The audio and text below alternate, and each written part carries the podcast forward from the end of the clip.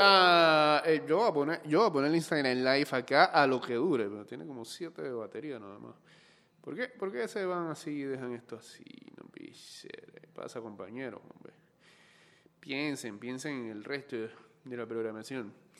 Bueno, hola, ¿cómo están? Buen día, bienvenidos a una edición más de este programa que se hace llamar ida y vuelta. Déjenme un momento ponernos acá para entonces arrancar el live, que no va a demorar mucho el día de hoy por lo visto. Eh, ¿Ya? ¿Ya estamos en vivo? ¿Estamos en vivo? Sí, pero creo que hay que hacer esto a la inversa.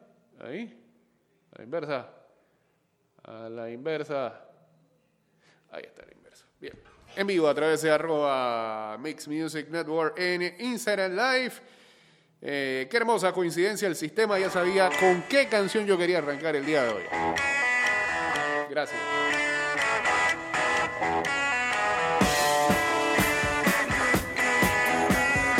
Estás escuchando Ida y Vuelta con Jay Cortés.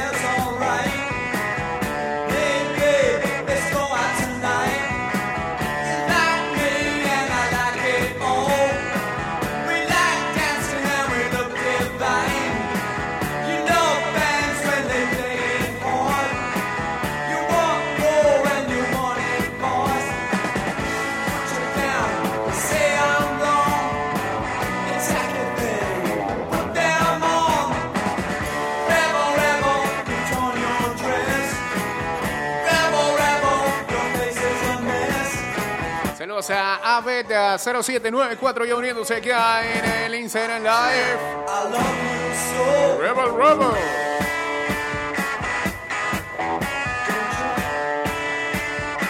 ...229-0082... ...arroba ida y vuelta... ...154... ...arroba Mix Music Network... ...ya estamos guachateando en el 612-2666... ...y en el 6890... ...0786... ...saludos a... Espera, dígalo de nuevo, por favor. 6112-2666 y el otro 6890-0786. Eh, saludos al compadre que ya desde temprano.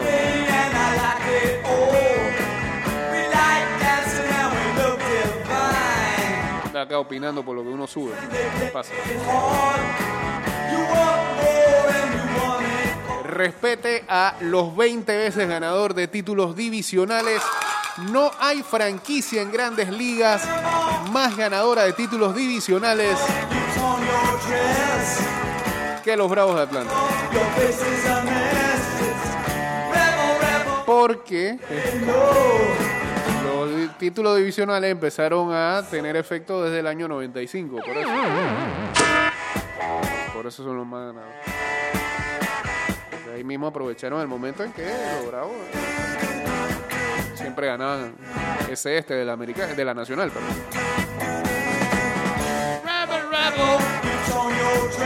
Eh, creo que ya, ya sobrepasaron a los Yankees en ese sentido. Bueno. Más clasificados a las postemporada de las grandes ligas. Ayer pasaron los Bravos, ayer también pasaron los Cachorros de Chicago. Eh, clasificaron los indios de Cleveland. Ya la central de la americana tiene sus tres clasificados. En teoría son dos, pero ya Cleveland amarró uno de los wild cards. Pasaron los media blanca, pasaron los mellizos y pasaron los indios.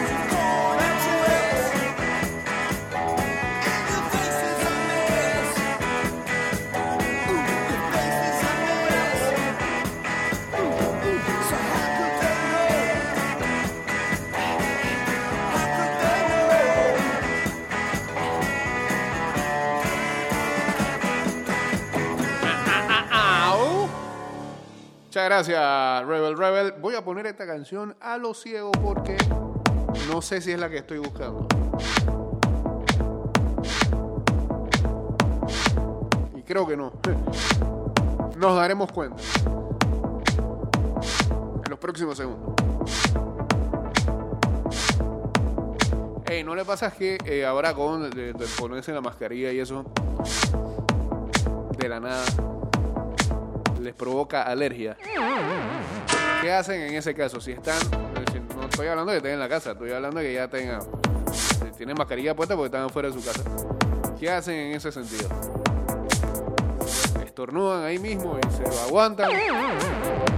¿Qué es lo recomendable? Pues para eso, es que, eso es que tenemos puestas las mascarillas, para no botar ni saliva ni ningún fluido.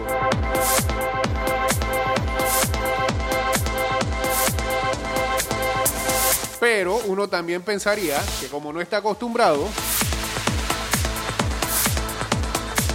por simple reflejo, a uno se le olvida y se puede quitar la mascarilla en ese momento y que para estornudar. Error. Pero no deja de ser incómodo tener que aguantarte eh, el estornudar con mascarilla puesta. Definitivamente esta no es la canción que yo quería, gracias por tanto. Eh, lo que pasa es que no, yo, yo estaba buscando el remix de una canción, pero no quería poner la versión.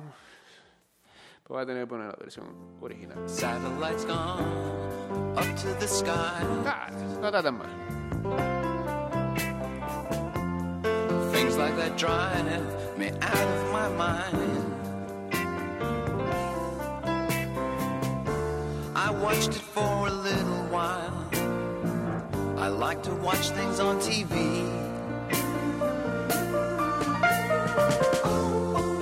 Satellite of love.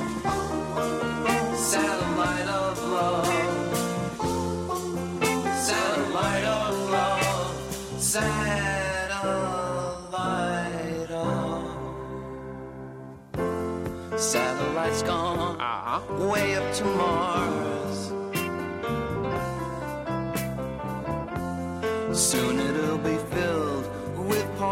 Saludos a Toño ya en sintonía buscando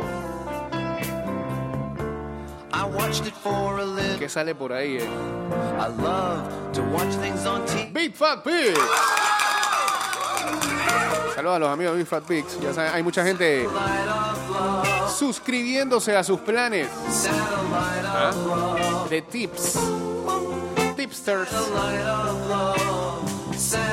Hay mucho deporte el día de hoy. Hay playoff de Champions League. Sigue la Copa Libertadores. Hoy eh, vuelve la serie. Hoy es miércoles, sí. Hoy vuelve la serie entre Boston, Boston Celtic y Miami Heat. Hay béisbol de grandes ligas.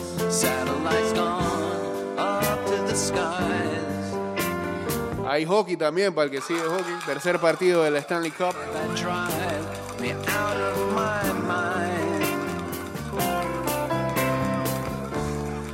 Watched it for a little while. I love to watch things on TV. Hoy es día también para ver qué te cayó en esa pedidera de jugadores en waivers de tu fantasy. Reseteando el equipo porque hay bastantes lesiones.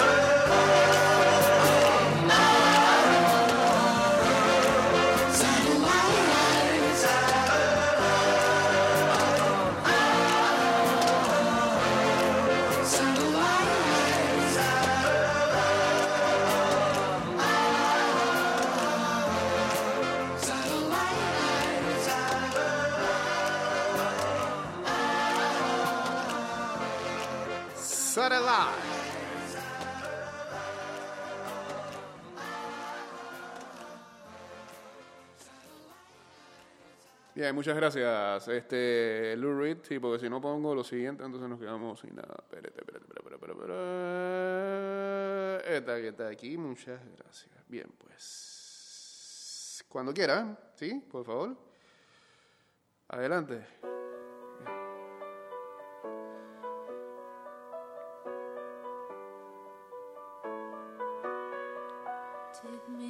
Dice Cristiano Ronaldo le regaló a su señora. Le dice señora, nah, eso está mala.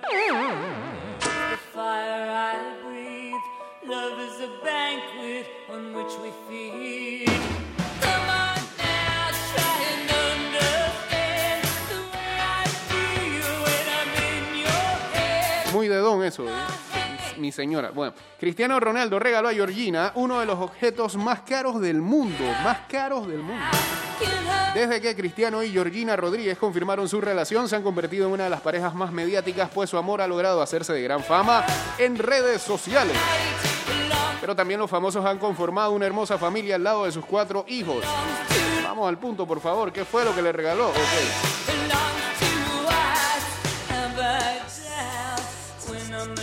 CR7 se convirtió en el segundo futbolista, segundo futbolista mejor pagado. Messi es el primero, por lo que no escatimaría en darle a su amada un anillo catalogado como el más caro del planeta, de acuerdo al portal Gambling Deal. La joya que la modelo argentina usa es de la lujosa firma Cartier y tiene el exorbitante valor de... Vengan, indígnense junto a mí. Ah, ya no me indigno. pues. Puede pagarlo. puede pagar. 700 mil euros. Ah, espérate. Ese no es el valor de la cláusula de Messi. ¿Será por eso? Puede, puede que tenga una simbología.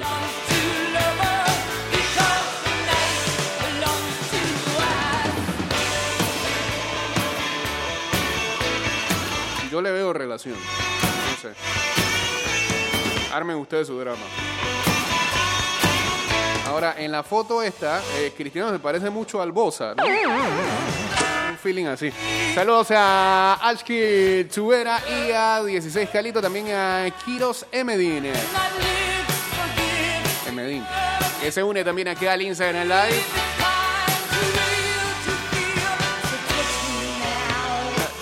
Ya la está votando este man que Fabricio Romano, que es el que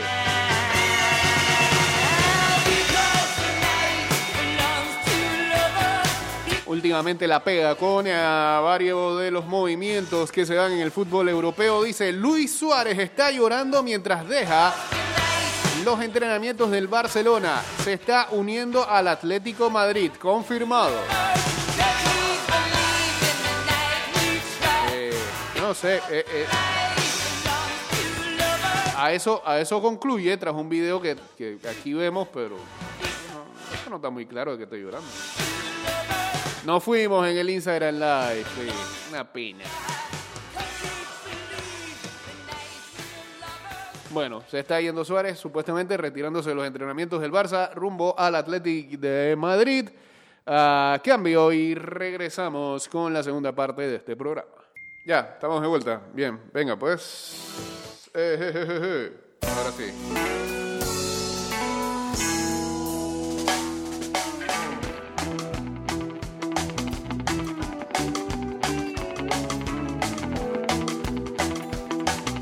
Segunda parte de... Estás escuchando Ida y Vuelta con Jay Cortés.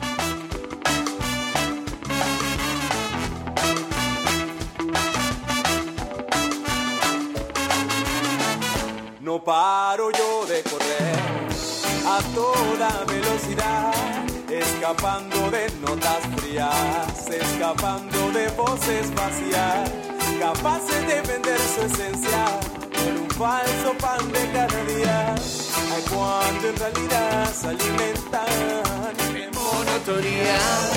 Jamal Murray anotó 28 puntos, dos asistencias y am, convirtió dos triples en las postrimerías del encuentro en el que los Denver Nuggets eh, derrotaron 114 a 106 a Los Ángeles Lakers para poner la serie 2-1 ahora, todavía favorable a Los Ángeles en ah, las finales de la conferencia oeste de la NBA.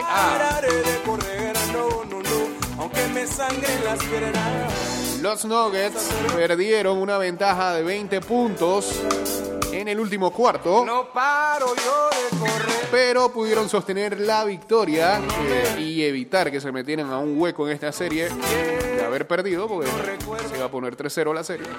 Recordemos que Denver en sus últimas dos series ha venido de atrás, eh, luego de estar 3-1 con Utah Jazz y 3-1 con Los Ángeles Clippers. Pero jamás un equipo ha regresado a un 3-0, así que importante victorias para ellos eh, la noche de ayer. Jeremy Grant agregó 26 puntos, marca personal en ah, playoff.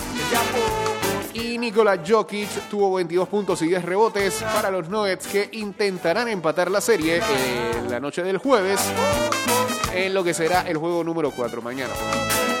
Por los perdedores, LeBron James 30 puntos, 11 asistencias y 10 rebotes.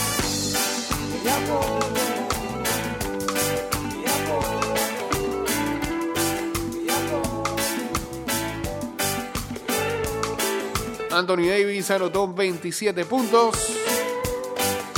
Y como ya les mencionaba, mañana el cuarto partido de esta serie.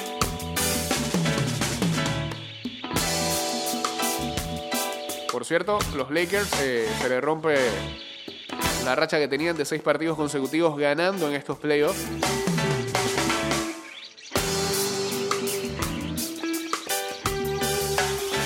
Dwight Howard prácticamente jugó casi todo el partido en la posición de centro, eh, reemplazando a JaVale McGee.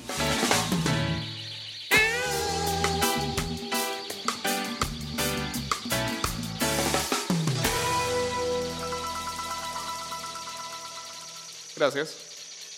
Siguiente.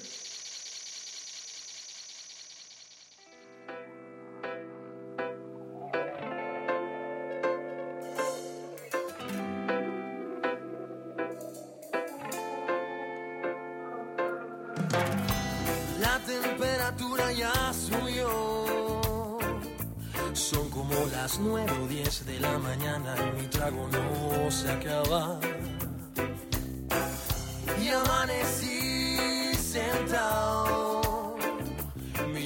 Hacia el sol por la mañana. No sabes cuánto lucho, me pregunto, trato de entender. No sabes cuánto lucho, me pregunto, nena, ten presente que, que mi vida eres tú. Y aquí me encuentro sin luz, no importa sol que aparezca, tu sombra no la borra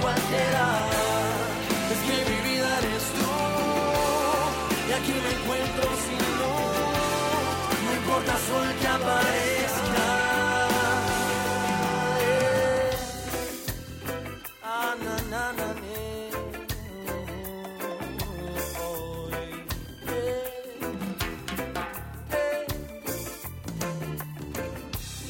Toda mi vida cambió desde que no estás en mi habitación. Dice, es brasileño, juega en el Palmeiras, tiene 18 años y se llama Verón.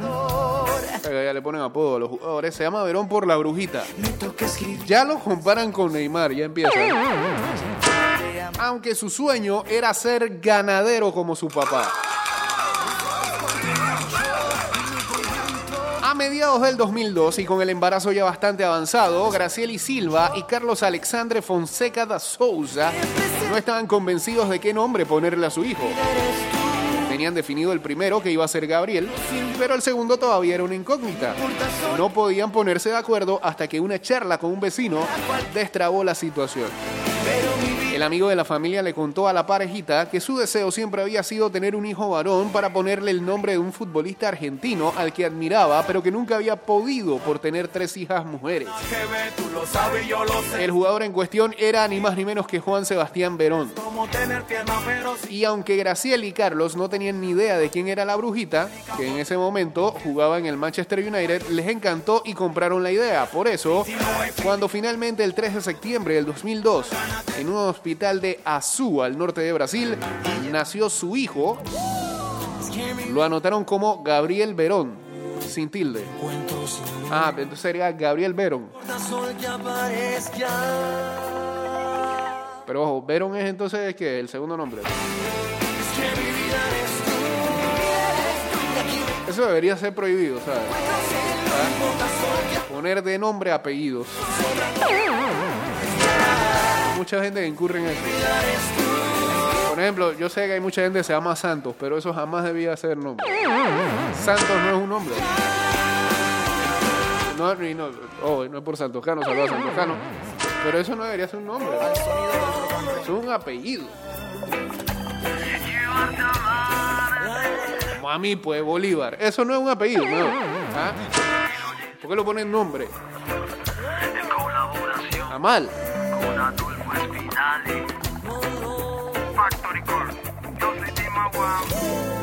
Y ese menino que hace unos días cumplió apenas 18 es la gran joyita que tiene el Palmeiras, líder del grupo B de la Libertadores que comparte con Tigre, Guaraní y Bolívar. Me gusta mucho este nombre y voy a hacerle honor. He visto jugadas suyas por YouTube, aunque nunca en vivo. Era un futbolista buenísimo, creo que él va a estar orgulloso de mí, contó Gabriel, otro Gabriel futbolista, ¿no? En, Brasil, en una entrevista con la FIFA durante el Mundial Sub-17 de Brasil el año pasado. Y le rezo todas las mañanas. Sin embargo, Sin embargo, fue justamente el cielo exige más. durante ese torneo en el que se dio su explosión. No aguanta más los clavos en sus manos. Con la canariña fue campeón y la descoció, hizo tres goles.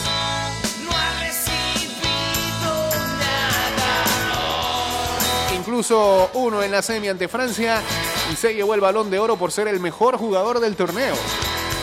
Gabriel Veron es diestro y Vanderlei Luxemburgo, el técnico del Palmeiras, lo suele usar de extremo por derecha, aunque también lo utilizó por la banda izquierda para que juegue con el perfil cambiado.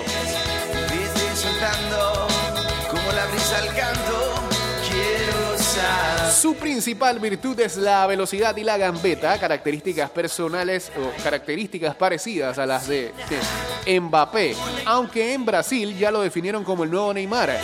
Tan rápido es que se ganó el apodo de Rayo y para hacerle, hacerle honor se tatuó dos rayitos en sus gemelos. Chacal. Ok, la brujiña, ya ah, le dicen así que se empezó a destacar cuando tenía apenas 8 años, se sumó al Bardao en el 2017, luego de una prueba en la que maravilló a los entrenadores de juveniles y arrancó con la sub-15, incluso con las inferiores del equipo de Sao Paulo, consiguió dos mundialitos de clubes sub-17. En 2018 fue figura, hizo nueve goles y le ganó la final al Real Madrid. Y también en el 2019 cuando dio la vuelta ante el Leganés. Brother, yo pensé que era de que dos rayitos. Aquí estoy viendo la foto. Se lo hicieron en un centro penitenciario. Eh, fanático del merengue y de Cristiano Ronaldo, Verón, Verón debutó como profesional hace menos de un año. Fue el 28 de noviembre del 2019 ante el Fluminense por la fecha 35 del Brasileirao, que ganó el Flamengo. Ingresó por William cuando faltaban 14 minutos para el final y no pudo cambiar el 1-0 en contra. Su primer gol llegó en su segundo partido, le alcanzó media hora para hacer de todo.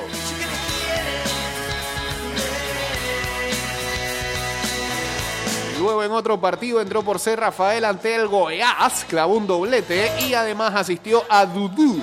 Con menos de 15 partidos en primera, al pichón de crack lo van llevando de a poco y no suele ser titular, aunque entra casi siempre. En lo que va de la Libertadores, estuvo en dos partidos, siempre ingresando en el segundo tiempo. En marzo jugó 22 minutos en el 2-0 del Palmeiras ante Tigre en victoria y el jueves pasado entró a los últimos 15 minutos en el 2-1 contra Bolívar en la altura. Pese a su poca experiencia, el sitio Transfer, Transfer Market, especialista en evaluar a los futbolistas, le puso un precio de 25 millones de euros, lo que lo transforma en el jugador más caro de la actual edición de la Copa. Aunque a los dirigentes del Verdao esa cifra no les convence para nada. En serio. Ya lo van a inflar. Con el Real Madrid y el Barcelona siguiendo de cerca, le hicieron un contrato hasta el 2025 y le pusieron una cláusula de 60 millones. Alguien que no ha pisado un solo balón en el fútbol europeo. Excelente. Sin embargo, el gran presente de la Brujiña y su prometedor futuro no serían posibles sin el consejo de su madre y de su abuelo materno, quienes le insistieron en seguir jugando al fútbol, ya que él tenía otro sueño. Mi papá se dedica a la ganadería, es vaquero, cuida vacas y caballos, trabaja en el campo y yo quería seguir sus pasos, aunque no lo conseguí. Bueno, ahí está, pues la Brujiña. Verón, no Verón. El jugador eh, tasado más caro de esta edición de Copa Libertadores juega para el Palmeiras y ni siquiera es titular. Otro Gabriel más de Brasil.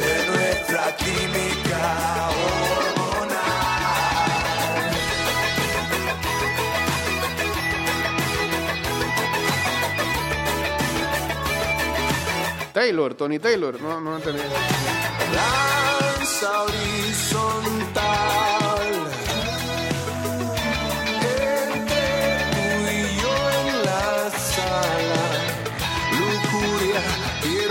memoria para siempre.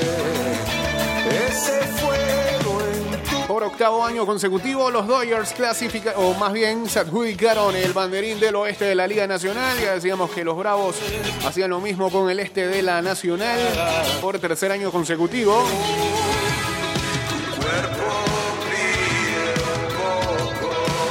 Cleveland también eh, clasificó a playoff. Lo mismo los cachorros.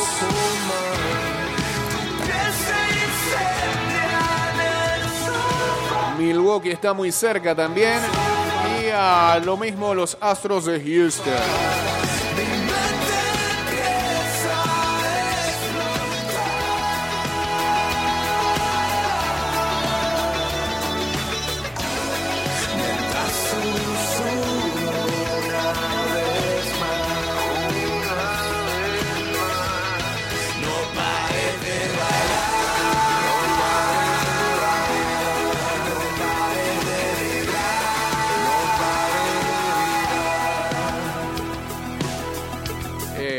Clase de enredos se traen con Batman? Porque uno ya sabe que va a venir The Batman, pero con el señor Robert Pattinson. Y ahora sale una información de que Ben Affleck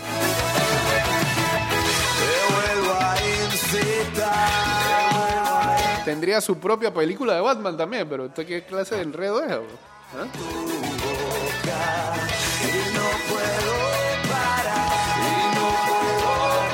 Ya- se sabía que iba a tener eh, una participación en la película de The Flash.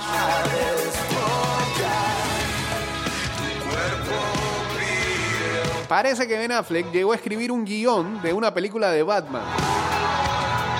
Por culpa de sus problemas personales, decidió dejar el proyecto y fue entonces cuando Matt Reeves se hizo cargo de reiniciar el personaje. Por eso hay una nueva versión que va a ser protagonizada por Robert Pattinson. Esto provoca que ahora parezca una auténtica locura de que Ben Affleck tenga otro proyecto en solitario. Parece como si, si- si quisiera hacer la competencia. Según fuentes, Ben Affleck quiere regresar como Batman en una película en solitario, pero pondrá una condición. Encima eso, quiere el control creativo total. Según todos los informes, sería una precuela de Batman Superman. Esa basura. El amanecer de la justicia. ¿Ah? Sí, es una basura. Es una basura.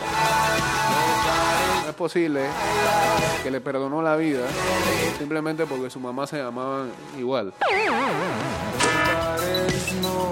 Basura de historia.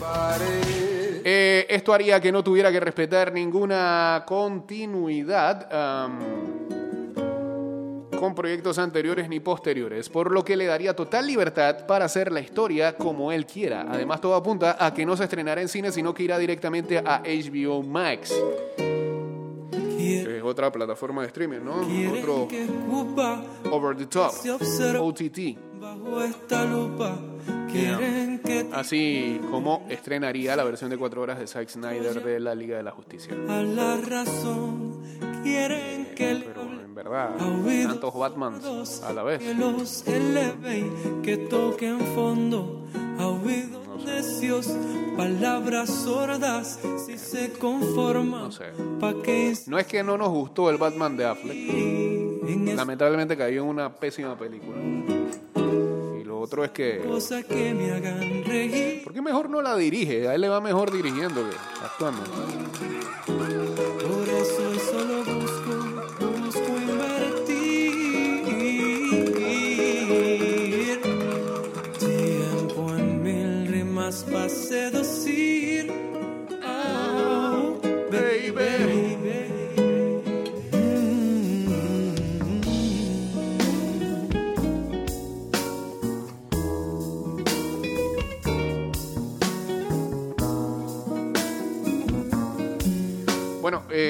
Finalmente se cumplió la intención de la viuda de Kobe Bryant, Vanessa Bryant, de demandar lo que pasa.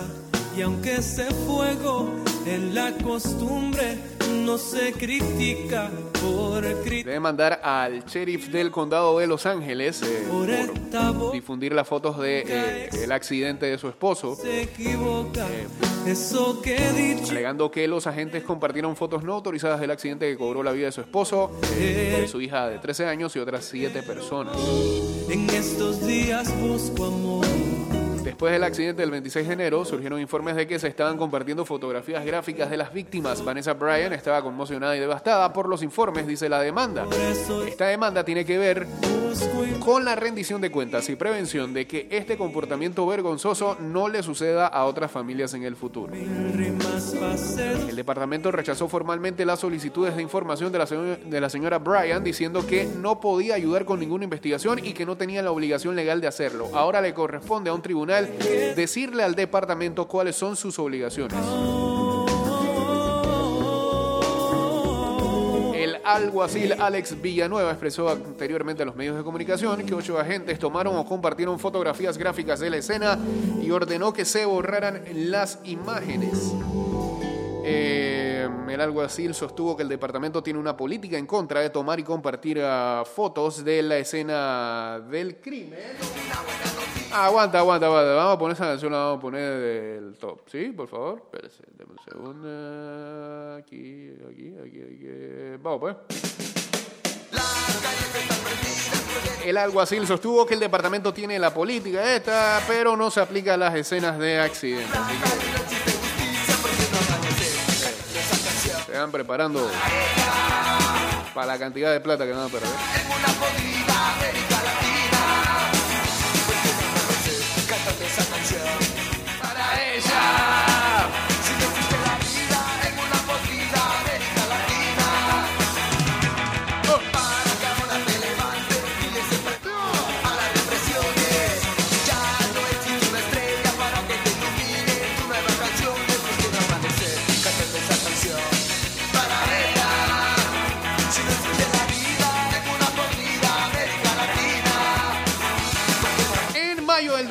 2008 impartía clases en una escuela de inglés para adultos en Yanchuo, una pequeña ciudad al sur de China. Al terminar el curso, bueno, ¿quién escribe esto? No sé. Mis estudiantes me dijeron que descargara QQ, una aplicación de escritorio china muy similar al eh, Messenger para que siguiéramos en contacto. Les pedí que se registraran en Facebook, entonces accesible en China, y me añadieran como amiga y me dieran sus direcciones de correo electrónico. A esto lo escribe Lu Hai Liang, ok, para la BBC. Algunos lo hicieron, pero eran ciertamente difíciles de recordar. Imagino, ¿no? Porque la mayoría eran de este tipo. Atención a los tipos de correo allá en China. CWP Sí. Cuando se escribe en páginas de amor esta tarde en el Jorón de ida y vuelta. Mamacita. Ya, gracias, muchas gracias.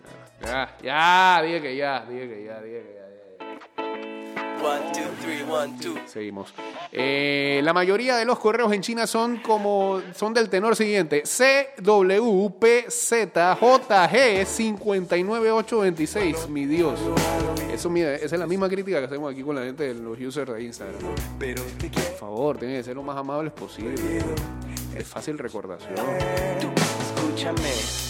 Ah, y todavía en- encima de eso la extensión arroba 126.com. No puedo respirar. Pensé que esas direcciones eran algo extrañas, pero por aquel entonces no era tan inusual tener direcciones peculiares. Años después me encontré trabajando como periodista freelance y creativa en Pekín y apenas tenía contacto con mis clientes chinos por correo electrónico. A menudo recibía los encargos de trabajo a través de la aplicación de mensajería instantánea, in- instantánea WeChat, muy popular en China. Esa es la que bloqueó Una vez completados, los enviaba y cobraba también por WeChat. El proceso me resultaba milagroso y también la velocidad y eficiencia de la conexión a través del celular. En muchos países occidentales aún reina el correo electrónico, sobre todo en el trabajo. Tanto en Estados Unidos como en el Reino Unido, el correo es la principal actividad en línea y la realizan un 90,9% y un 86% de los usuarios respectivamente. En esos dos países, la consulta del correo es mayor que la búsqueda de productos y servicios, la banca digital, el consumo de videos y audios y el uso de las redes sociales. Pero en China es totalmente distinto. La encuesta de consumo a través del celular en China en el año 2018, realizado por Deloitte, mostró que los chinos revisan su correo electrónico un 22% menos que los usuarios del resto del mundo. Eh, yo creo que eso aquí en Panamá no es muy diferente, ¿sabes?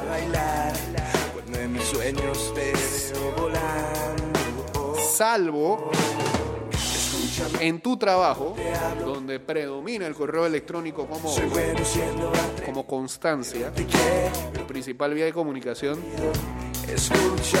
La gente aquí está demasiado acostumbrada al WhatsApp. Que sería como el WeChat chino. ¿eh?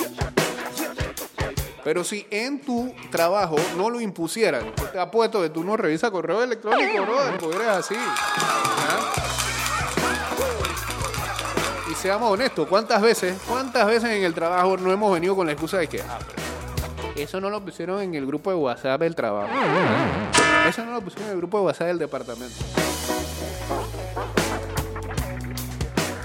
Entonces tienen que buscar ahí el search de- del historial del chat. ¿Ah? Vamos, vamos.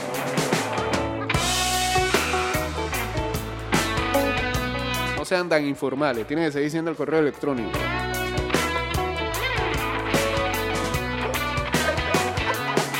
Dejen la pereza. ¿Qué es eso?